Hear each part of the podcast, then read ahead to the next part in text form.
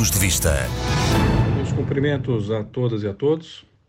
A crônica de hoje é sobre atendimento consular e suas realidades. É fato notório que, nos últimos anos, a demanda pelos serviços consulares aumentou muito devido aos inúmeros pedidos de visto para estudo e trabalho, renovação de documentos, pedidos de nacionalidade, bem como devido ao fato de Portugal ser hoje um dos principais destinos migratórios e turísticos do mundo, ser um país seguro, estável e com qualidade de vida. Tais fatores acabaram por sobrecarregar os atendimentos dos postos consulares e seus processos internos, situação esta agravada pelas restrições impostas pelo quadro pandêmico causado pela Covid-19.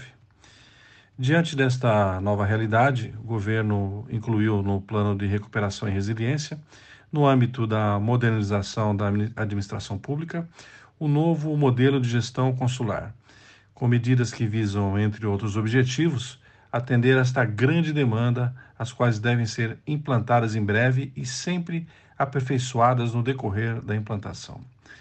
Portanto, passo a detalhar algumas medidas.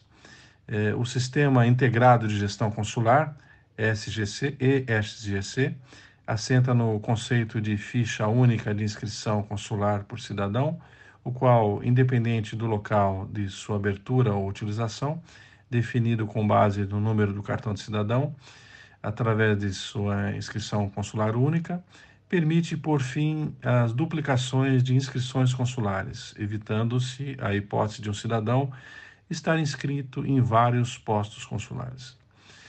Plataforma Evisa, através do novo portal Evisa, que entrou em funcionamento no início de março de 2020, permite a apresentação do pedido de visto por via digital.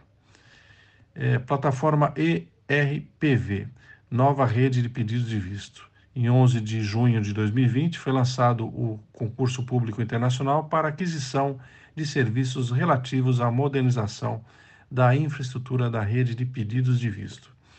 Estando em curso a análise das propostas apresentadas, estimando-se que a implementação se inicie já em 2022.